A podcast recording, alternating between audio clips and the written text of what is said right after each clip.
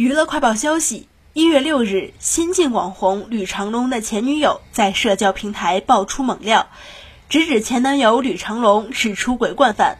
前女友发布长文表示自己不仅多次被绿还曾为其堕胎但最后却惨被抛弃。前女友表示之所以出来锤吕长龙是不希望其他女孩被他欺骗玩弄信息量之大令人十分震惊。